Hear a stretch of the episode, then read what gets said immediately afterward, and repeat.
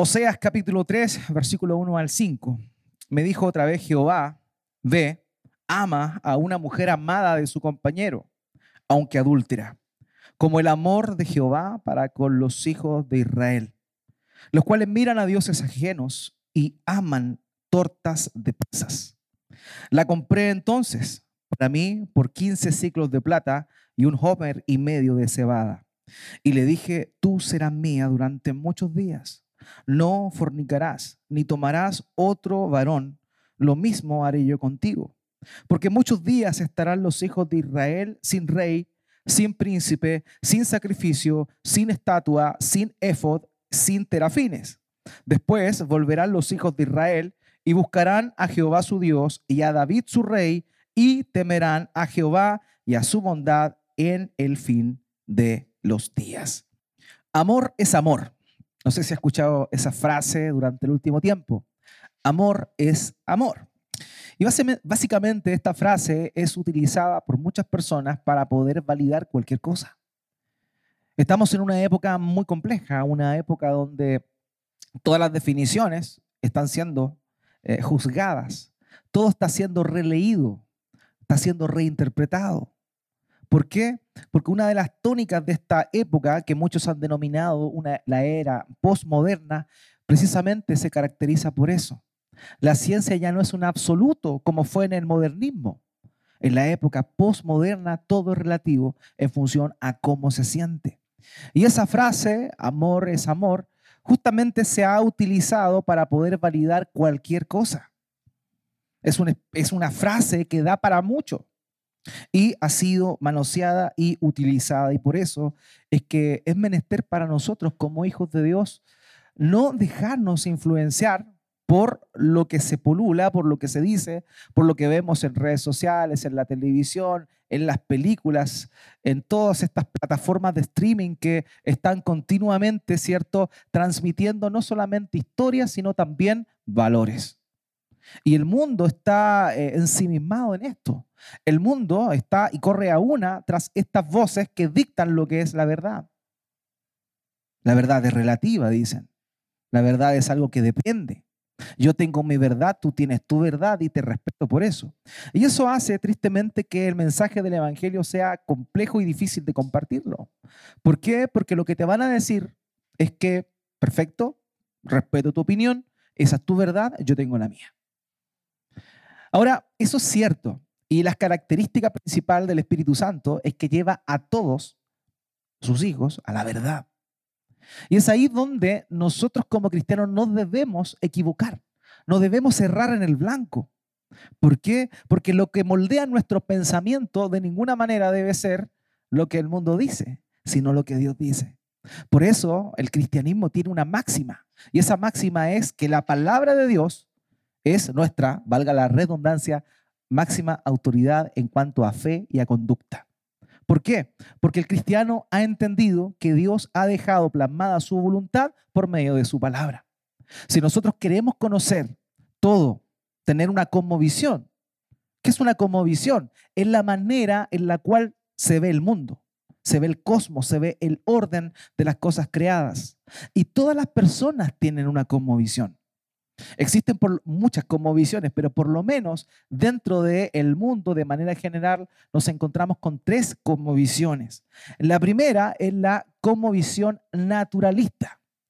La visión naturalista hace relación a ver todo lo que existe y creado como que surgió de la nada espontáneamente de forma natural.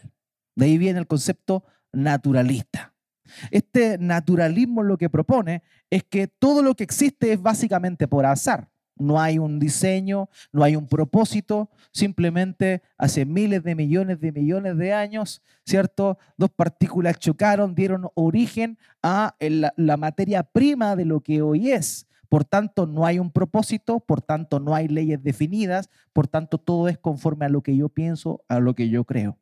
De ahí precisamente surge la mayor influencia de la cosmovisión que existe en Occidente, el naturalismo. Por otra parte, nos encontramos con otro tipo de cosmovisión, la cual es la cosmovisión animista. La cosmovisión naturalista dice, no hay Dios, todo fue al azar. La cosmovisión animista dice todo es Dios. Y esa es una gran diferencia. ¿Por qué? Porque eleva a la criatura como una divinidad. Y con esa, esa cosmovisión es, muy importante y está permeando mucha de la espiritualidad de Occidente también. Esta cosmovisión em, animista la podemos encontrar nosotros en países como India, en países como China, donde la verdad es que todo el ser humano es un ser holístico, un ser espiritual, pero que de alguna forma está unida a toda la creación. Y es ahí donde hoy nosotros vemos en nuestra cultura mucha mezcla de naturalismo y animismo. Hay, las personas modernas, ¿cierto? Los jóvenes de esta época están más orientados a el naturalismo. Todo pasa porque tiene que pasar, ¿cierto? Eh, yo soy mi propio Dios, yo construyo mi vida, yo construyo mi verdad. Todo se define como la sociedad lo define. En realidad, la sociedad es Dios. Eso es básicamente la premisa. Mientras que el animismo es un poco más espiritual, tiene todas estas ideas un poco del, de mm, meditación trascendental, el tema del chakra, el tema de que cuando te pasa algo malo en realidad no es causa y efecto, sino que en realidad es karma. Entonces, esto está todo mezclado. Y tristemente, una de las cosas que este, en este tiempo sucede es que la iglesia ha aceptado el pensamiento del mundo muchos cristianos, que por lo menos se dicen cristianos, están más identificados y conocen más la visión naturalista y animista que la visión bíblica, la visión cristiana, que es la tercera visión que todo cristiano debería abrazar. Como les dije, la visión es el lente por el cual miramos el mundo. Y un cristiano tiene una responsabilidad, y esa responsabilidad es poder mirar el mundo por el lente de la voluntad de Dios. Las cosas no son porque son. Las cosas son porque Dios las ha establecido. El creador tiene el diseño y el propósito de cada una de las cosas que existen.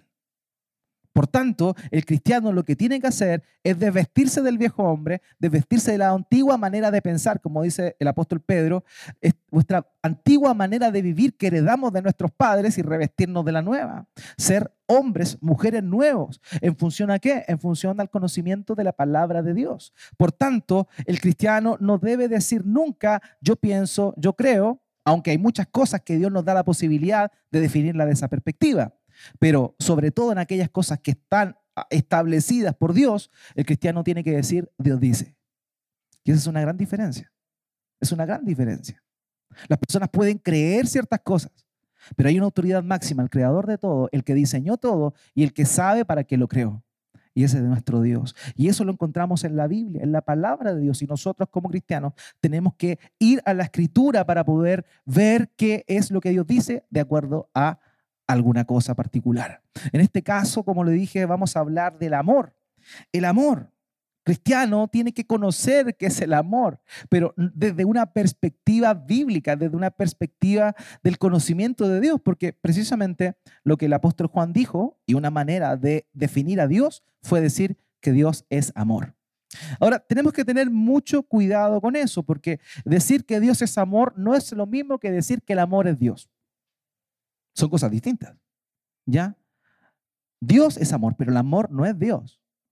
Una de, las eh, una de las características de la esencia de Dios, precisamente, junto con todas sus otras perfecciones, es que Dios es amor.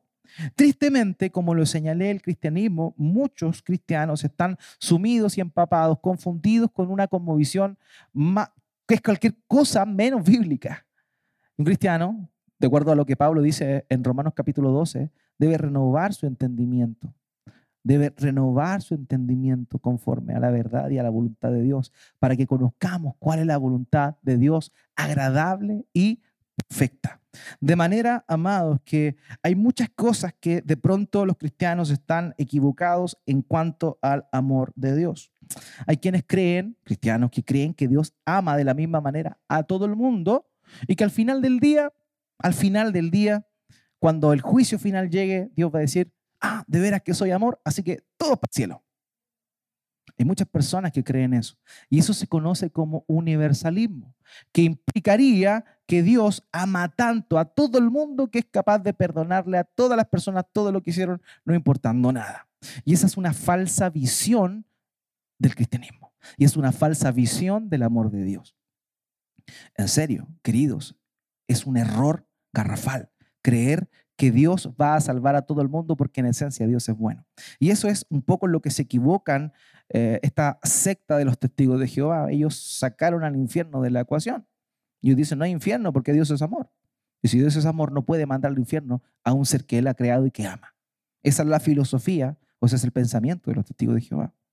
Pero la Biblia dice otra cosa.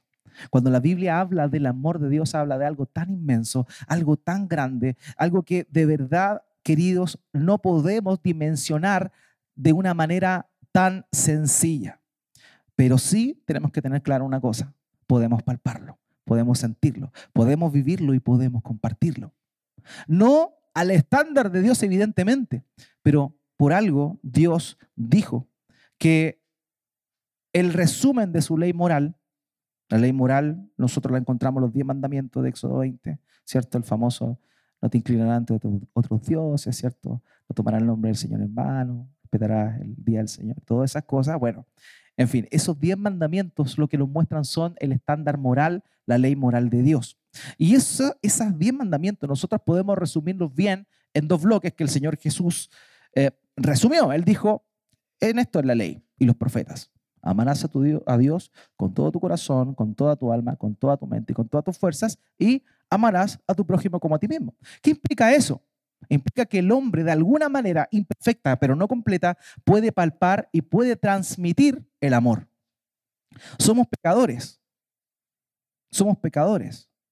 Dios, por su sangre, a quienes hemos confiado en Él, quienes nos hemos arrepentido de nuestros pecados y hemos creído en el Evangelio del Señor Jesucristo, hemos sido salvados por gracia y podemos conocer a Dios y eh, empaparnos y palpar el amor que Él ha dado a nuestras vidas. Y eso es tremendo. Y Él también nos manda a amar porque existe la posibilidad que nosotros podamos amar como Dios ama. No al estándar ni al nivel, pero si Él nos pide que amemos, es porque se puede. No es una utopía. No es una utopía, es una realidad. ¿Qué le dice Pablo a los efesios, a los esposos? En Efesios 5:25, maridos, amen a sus esposas como Cristo amó a la iglesia y se entregó a sí mismo por ella. Entonces, si Dios por medio del Espíritu Santo está inspirando a Pablo para que señale que el hombre debe amar a su esposa como Cristo amó, eso significa realmente que el hombre, el ser humano, el cristiano, puede amar al estándar de Dios. Porque si no existiera esa potencialidad, Dios no lo pediría. Entonces, por eso, entender el amor con el cual Dios nos amó es necesario y vital para nosotros para poder transmitir ese amor a los demás. Y eso es un poco la idea. Dios ama, perfecto, pero Dios es amor al mismo punto, al mismo nivel y en el mismo momento en que Dios es juicio y justo. Por tanto, no existe una contradicción entre el amor de Dios y el juicio de Dios. De hecho, Dios juzga porque Dios ama. Dios juzga porque Él ama. O sea, no hay una contradicción en eso. Y no debemos equivocarnos.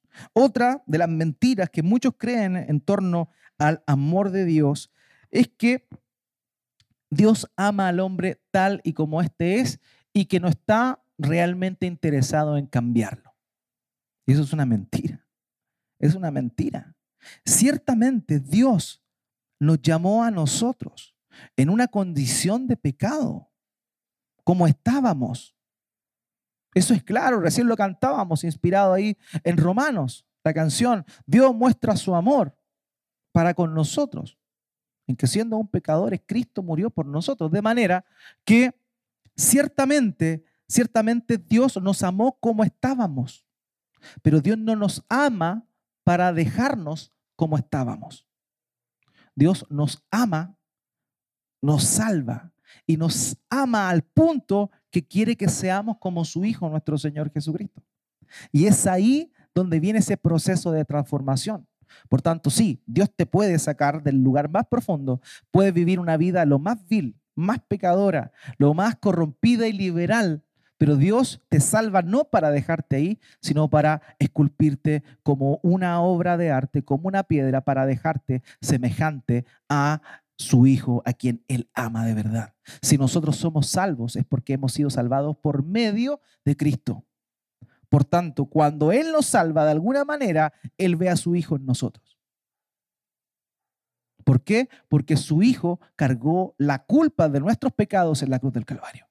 Y como su Hijo cargó la culpa del pecado nuestro en la cruz del Calvario, Él cuando nos ve a nosotros, nos ve bajo el amparo de la obra de Cristo. Pero eso no queda ahí. Él comienza por medio del Espíritu Santo a transformarnos, a cambiar nuestras vidas.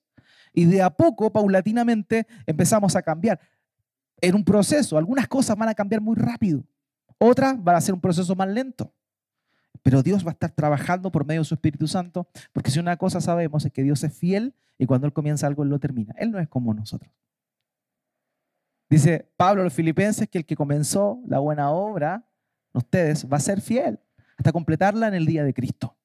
Por tanto, tenemos esa certeza que Él continuamente está trabajando en nosotros, esculpiendo su carácter. Por tanto, Dios el decir que Dios nos ama tal y como éramos para dejarnos tal y como éramos es una mentira. Dios sí te llamó, te salvó, te rescató como estabas en tu condición, pero Él te va a cambiar. Él te va a cambiar. Eso es una obra que Dios hace. También hay quienes entienden mal el amor y piensan que pueden comprar el amor de Dios. Se pueden portar bien, pueden hacer buenas obras y que de alguna manera eso los haría merecedores del amor de Dios. Y esa visión también está sumamente equivocada. Hay quienes piensan de una forma peor. Creen que pueden comprar el amor de Dios con dinero.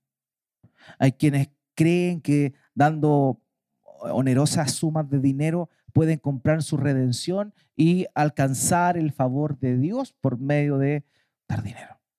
Eso también es un error. Y hermanos, nosotros no podemos caer en esos errores. Debemos conocer el amor de Dios basado en las escrituras. En Romanos capítulo 8, versículo 38 y 39, el apóstol Pablo nos habla de la esencia del amor de Dios. Él dice, porque estoy convencido de que ni la muerte, ni la vida, ni ángeles, ni principados, ni lo presente, ni lo porvenir, ni los poderes, ni lo alto, ni lo profundo, ni ninguna otra cosa creada nos podrá separar del amor de Dios que es en Cristo Jesús, Señor nuestro. O sea, aquí Pablo está definiendo que el amor de Dios es un amor que te agarra y que no te suelta y que nada te puede separar de Él. Y eso es tremendo, hermano, porque cuando entendemos eso, podemos vivir de una manera libre, pero no libre para pecar, sino libre para amarle a Él de vuelta. Porque entendemos que no hay nada que nos pueda separar del amor de Dios. Pablo dice acá de una manera clara, y es increíble, ni lo alto, ni lo profundo, ni ninguna otra cosa creada nos podrá separar del amor de Dios que es en Cristo Jesús, Señor nuestro. O sea, si tú estás en Cristo, nada te puede separar de su amor. Nada, nada creado. Y en esa cosa creada también estás tú, porque eres una criatura. O sea, ¿sabes una cosa? Ni siquiera tú te puedes separar del amor de Dios si es que Él ha depositado su amor por medio de Cristo en tu vida. Y eso nos da esperanza, nos da certeza, porque eso significa que si Dios nos salvó, no nos vamos a perder, porque Él ya nos salvó, porque Él derramó su amor. Y el amor que Él entrega es un amor incondicional, es un amor firme, no es un amor como el nuestro, que es un amor circunstancial, que es un amor de acuerdo a lo que sentimos. El amor del mundo es, el que vemos en las novelas, es un amor tan... Eh, ficticio, tan ficticio. Es un amor que se basa tristemente en la emoción, aunque el amor implica emoción. Pero el amor no es solo emoción. Amar es cuando uno está en todas, que es la promesa que habitualmente se hace en el matrimonio, ¿cierto? De manera la salud, la enfermedad, llega la primera enfermedad. Señor, llévatela luego porque ya me tiene aburrido. En la dificultad te amaré, en la, en la, en la, abundancia, en la pobreza, llega quedan sin trabajo, llega la desesperación, los problemas, las confusiones, eh, los conflictos por causa del dinero. Es que falta, es que tú no haces nada, es que tú tampoco. Y comienza. Y ese amor de telenovela basado en una emoción es un amor, un amor, me salió puertorriqueño, es un amor ficticio. Es un amor ficticio. No es un amor que se basa en la palabra de Dios. Dios ama. Y cuando Dios ama, Dios no suelta. No está sujeto a lo que tú haces, no está sujeto a lo que yo haga. Está sujeto a que Él decidió amarte. Y de la misma manera como Dios ha puesto su amor en nosotros, nosotros debemos también replicar ese amor para con los demás.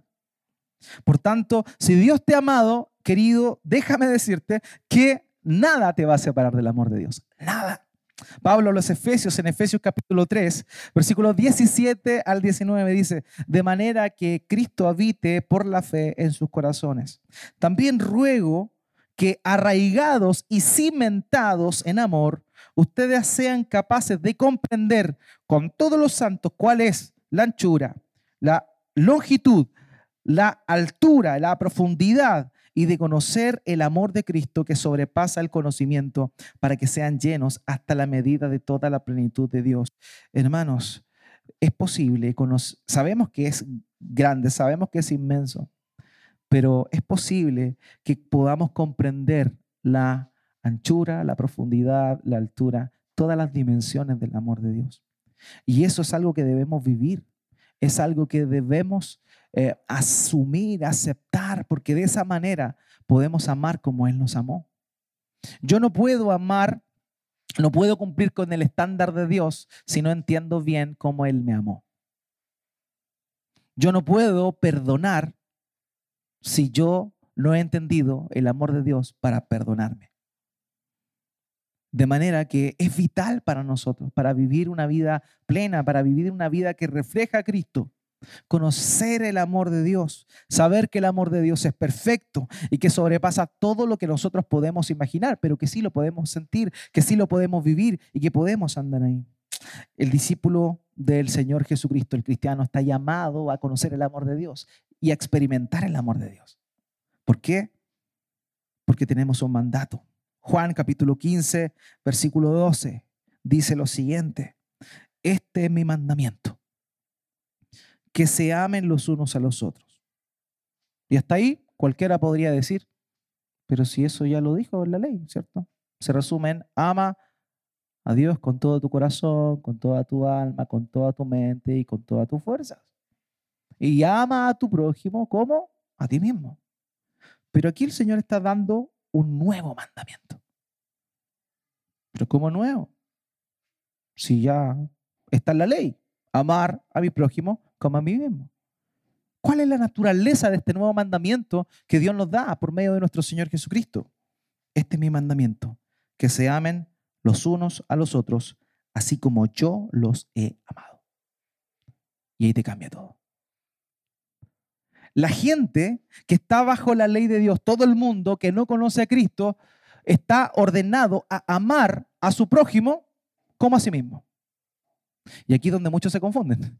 Muchos dicen, bueno, ¿cómo voy a amar a mi prójimo si no me amo a mí primero? Ya le he explicado esto, ¿cierto? Uno, per se, per se, se ama. todos se aman a sí mismos. Nadie puede negar eso. ¿Ya? Eh, incluso hasta las personas que tienen bajo estima, bajo autoestima, se aman a sí mismos, al punto que no pueden ver el amor y el cariño de las otras personas por ellos. Pues están tan ensimismados que no pueden salir de ahí. Por tanto, Dios asume que todos se aman a sí mismos, de manera que el amor que exige a todo el mundo es el amor que uno tiene por sí mismo proyectado en el otro.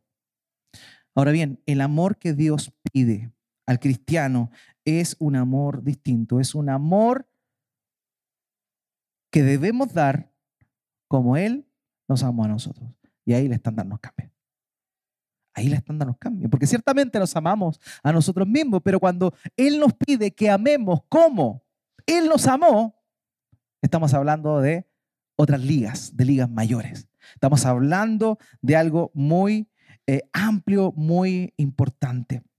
En este pasaje que fue la base de nuestro sermón que leímos al comienzo, en Oseas capítulo 3, versículo 1 al 5, nosotros podemos ver tres aspectos importantes o tres definiciones o aristas del amor de Dios. Por eso el sermón de esta mañana tiene ese título, Conociendo el amor de Dios. Y vamos a hablar brevemente de tres cosas que hace el amor de Dios, que nos van a marcar un precedente en cuanto al amor que nosotros debemos reproducir. Entonces, en primer lugar, nosotros nos encontramos con un amor que redime. En segundo lugar, un amor que sana. Y en tercer lugar, un amor eterno. Cuando nosotros entendemos un poco el contexto, hace años atrás, estuvimos viendo el, eh, el libro del profeta Oseas. Estuvimos estudiando, hicimos una serie de sermones en torno a este, a este libro. Y una de las cosas que nos van a ayudar a comprender cuál es la esencia del libro de Oseas o del mensaje de Dios a el pueblo de Jerusalén en el contexto del libro de Oseas es que el pueblo se había ido, el pueblo de Israel ya se había dividido el reino.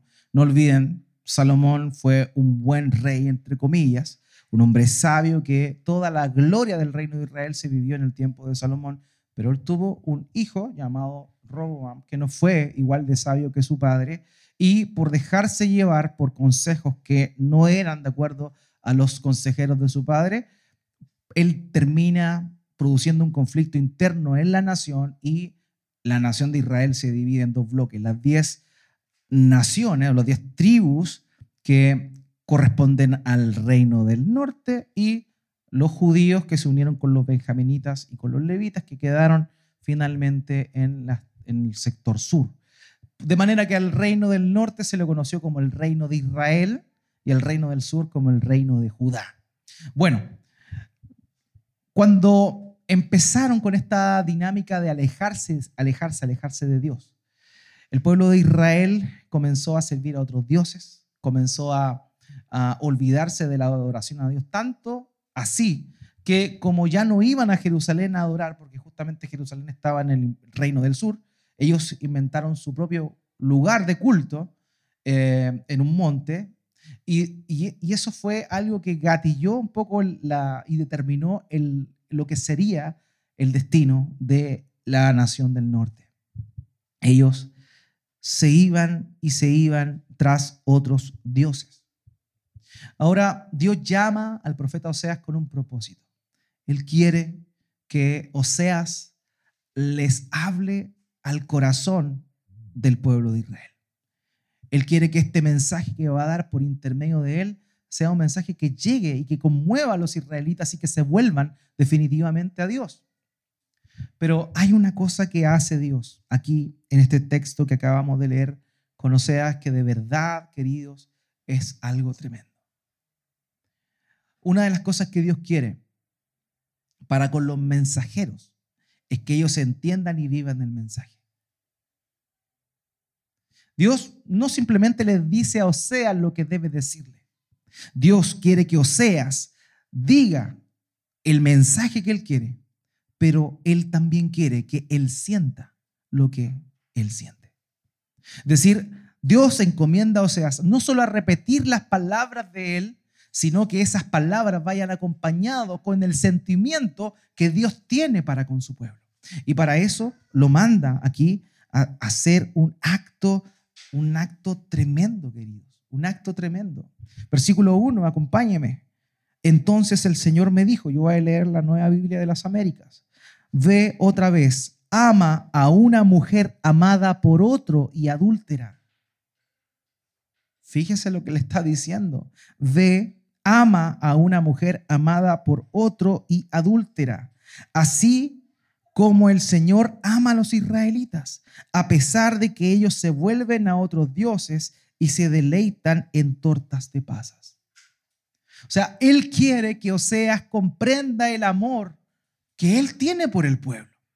Y que como Él ama al pueblo y este pueblo continuamente se va a adorar a otros dioses, se va y hace culto a otros dioses, sacrifica a otros dioses, Oseas, para que pueda dar el mensaje de una manera efectiva, Él vaya y se case con una mujer adúltera. Una mujer prostituta, tendiente a la promiscuidad. Hermanos, y eso es tremendo. Es tremendo. Porque justamente lo que Dios estaba viviendo con su pueblo. Él les había salvado, Él los había librado, los había protegido, les había dado una heredad. Y ellos le hicieron la desconocida. Y con dioses que eran falsos, los adoraban, hacían sacrificios, etc. Dios quiere que este mensajero entienda el amor que Él tiene y le da esta orden. Cásate con una mujer adúltera, prostituta, promiscua. No sé, los varones, es un mensaje para nosotros. ¿Se dan cuenta del el tenor, del calibre, del amor que Dios tiene para con su pueblo? Porque eso es precisamente, la analogía era perfecta. Un pueblo que se fue tras otros dioses es lo mismo que una mujer casada hace cuando se va con otro hombre. Y en este caso, con otros hombres.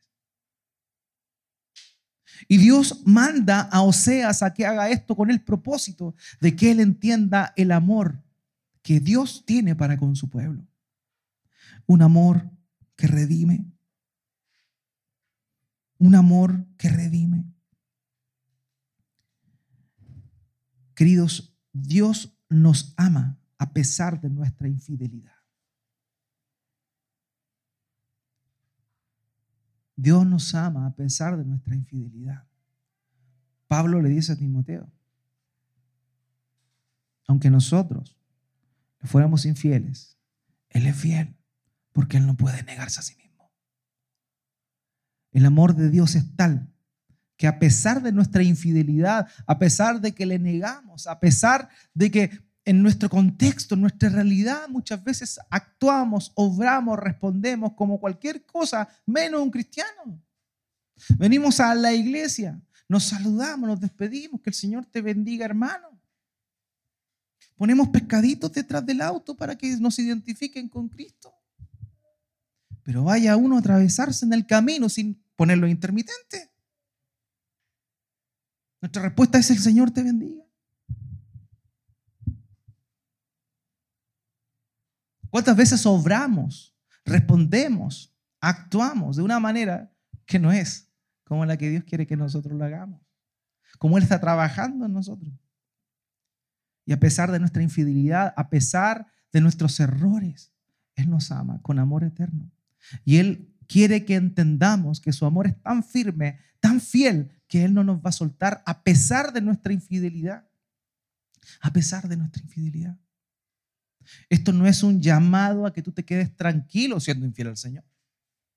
No lo tome de ninguna manera como una apología a eso. Porque aquí no estamos hablando de nuestra responsabilidad, estamos hablando del amor de Dios por nosotros. A ese nivel de fiel es Él. A ese nivel de inmutable su amor. Su amor no cambia, su amor nunca deja de ser. Ese es el amor que Él tiene por nosotros. Dios ama a un remanente, a un pueblo que no le es fiel, a un pueblo que lo niega.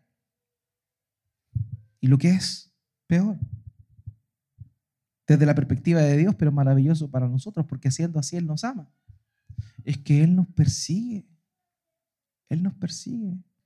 Dice acá, así como el Señor ama a los israelitas a pesar de que ellos se vuelven a otros dioses y se deleitan en las tortas de pasas. Ahora usted podría decir, pero ¿qué problema hay con las tortas de pasa? No, no, así le gusta el pan de Pascua, ¿cierto? Algunos traen pasa. No, no, el problema no es el pan de Pascua. El problema es que en ese tiempo, uno de los rituales para el dios de la fertilidad, la diosa de la fertilidad, precisamente consistía en comer tortas de pasas. Porque eso supuestamente era una ofrenda, una ofrenda a la diosa de la fertilidad, lo cual le iba a dar una mejor descendencia. Tanto no es un problema lo que comían, sino lo que significaba lo que estaban haciendo. Ellos se iban tras otros dioses, hacían lo que los otros dioses les pedían. Por tanto, hermanos queridos, eso es muchas veces lo que nos pasa a nosotros. Muchas veces nos vamos tras otras cosas, ponemos otras cosas antes que Dios. Somos sumamente infieles en cuanto a nuestra fidelidad con Dios. Cuando Dios te dice, no te voy a desamparar, no te voy a dejar, Viene alguna crisis y nosotros lo primero que hacemos es buscar cualquier otra cosa. Yo, honestamente, en mi trayectoria como pastor y también anterior a eso, nunca había visto tanta gente desertar de la fe como cuando tienen un problema que tiene que ver con vida o muerte. Gente que es muy devota al Evangelio, muy devota a Cristo, supuestamente, pero la diagnostican con alguna enfermedad de tipo eh, grave, de, tipo terminal. Empiezan a buscar cualquier cosa, lo que venga. Cualquier cosa le dicen que sí, porque están en un nivel de estrés y un nivel de tensión que es entendible, pero que deja en evidencia que su fe nunca estuvo puesta en Cristo, sino que en realidad simplemente era un simpatizante. Vamos a prenderle vela a San Expedito. Sí, vamos, vamos nomás, cualquier cosa me sirve, lo que venga. Total, quiero sanarme de esta cuestión. Así que no están ni ahí con transar nada. Es justamente en la época del rigor, de la prueba, de la dificultad, cuando es que vemos, ¿cierto?, de qué estamos hechos y si realmente hemos recibido el amor de Cristo. Dios nos ama con un amor y tiene una fidelidad tremenda para con nosotros, pese a nosotros. Pese a nosotros. El versículo 2 del mismo Oseas 3 muestra un elemento importante. Dice, la compré pues para mí por 15 ciclos. 175, 171 gramos de plata implica eso. Y un homer y medio, que son 330 litros de cebada. ¿Por qué debía comprarla? Esta mujer tenía un nivel de entrega y de pasión desenfrenada por el ámbito sexual, tanto así que inclusive por su liberalismo llegó a venderse como esclava. Esa es la condición del pueblo de Israel en ese tiempo. Esa es la condición en la cual nosotros nos encontrábamos antes, esclavos. ¿Qué hace Oseas? Dios lo manda a amarla. Dios lo manda a que esté con esta mujer y que le sea fiel, aunque ella no le es fiel. Ella va, se pierde, al punto tal que se vende como esclava. Y este hombre que proyectaba el amor de Dios, lo que tuvo que hacer es pagar un precio para la libertad. Aquí el texto dice que eran 15 ciclos, precisamente los 15 ciclos era el precio de la libertad de los esclavos en ese tiempo. El amor de Dios es tan fiel. El amor de Dios es tan grande que es un Dios corriendo detrás de pecadores infieles, de pecadores que están perdidos, que están vendidos, que no se pertenecen a sí mismos y que están esclavos del pecado, de la corrupción, de la maldad y del diablo. Ese es el amor que Dios tiene. Ese es el amor que Dios tiene. Si tú piensas que Dios te llamó y te eligió porque tú eras buena persona, porque no querías el mal para los demás, sino que siempre le deseabas lo mejor, estás profundamente equivocado. ¿Por qué razón? Porque tú no eras así, tú estabas vendido al pecado, eras esclavo del pecado. No es que yo siempre tuve Dios en mi corazón, sí. ¿Sabes lo que se llama eso? Gracia común. El vestigio de la imagen de Dios en tu ser hizo que tuvieras conciencia de que Dios existe. Pero no vengas a decir que siempre estuviste ahí con Dios porque tú no habías nacido de nuevo. Puede que tú hayas creído en Dios, perfecto. Pero si tú no habías nacido de nuevo, tú de ninguna manera podías recibir, asumir, aceptar el amor que Dios te dio eternamente. Queridos hermanos, Él nos salva, Él nos llama cuando nosotros estamos obviamente en un momento de dificultad, en un momento de esclavitud eterna del pecado que nos trae condenación, que nos trae un castigo eterno. Así estábamos nosotros, como la esposa de Oseas. No éramos los mejores. ¿Por qué razón Dios escogió al pueblo de Israel? Porque eran el más insignificante de los pueblos de la tierra. Dios te escogió a ti para salvarte por lo mismo. No porque seas bueno, sino todo lo contrario todo lo contrario. El ser humano es esclavo del pecado, está vendido al pecado. Romanos capítulo 6, versículo 16.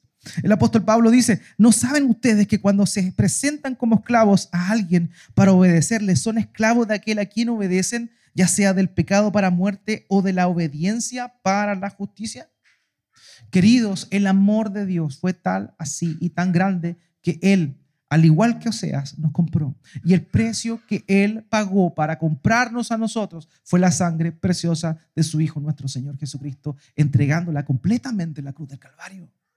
Pablo a los Corintios, en Primera de Corintios capítulo 7, versículo 23, dice, ustedes fueron comprados por precio, no se hagan esclavos de los hombres.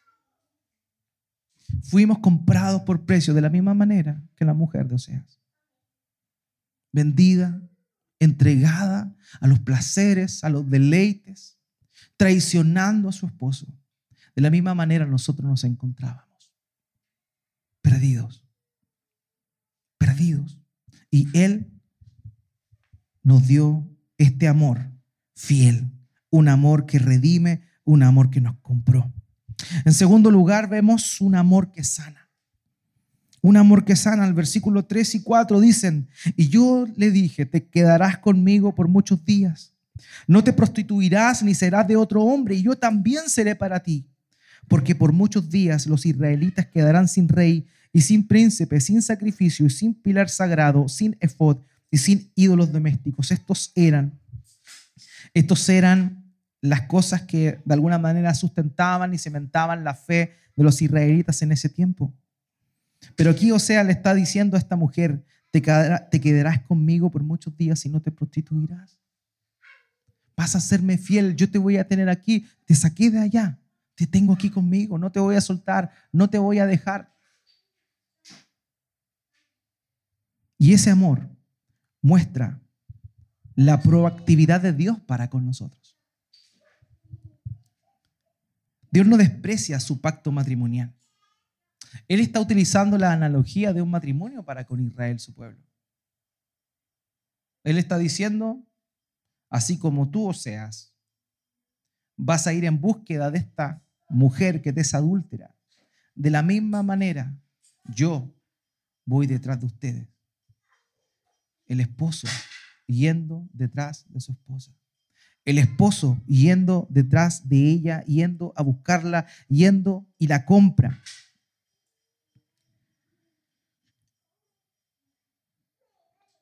Y aquí comienza un proceso de Dios para con la nación de Israel, un proceso de sanidad, de restauración.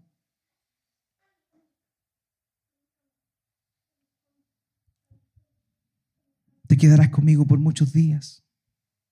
El Señor no le promete al pueblo de Israel reanudar su relación normal, común y corriente como antes, sino que le promete que va a darle un tiempo para que esta relación se restablezca.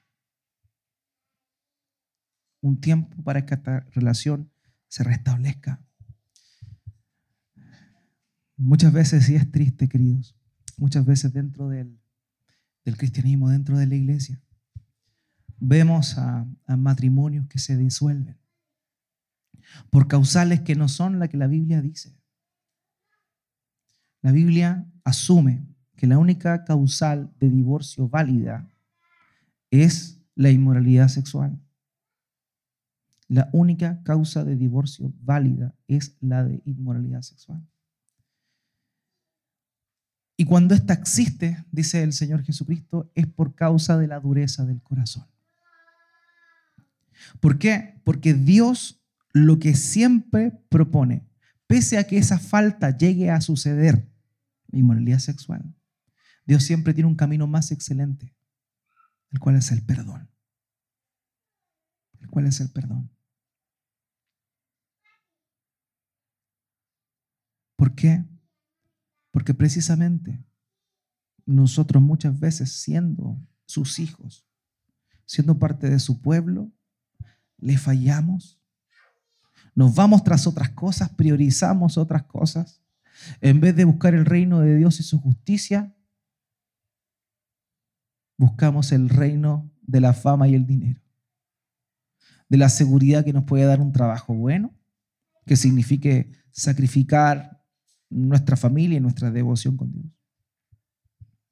Pero pese a eso, pese a aquello, a nuestra infidelidad, Dios va tras de nosotros, nos perdona, nos sana y nos da el tiempo para volvernos a Él.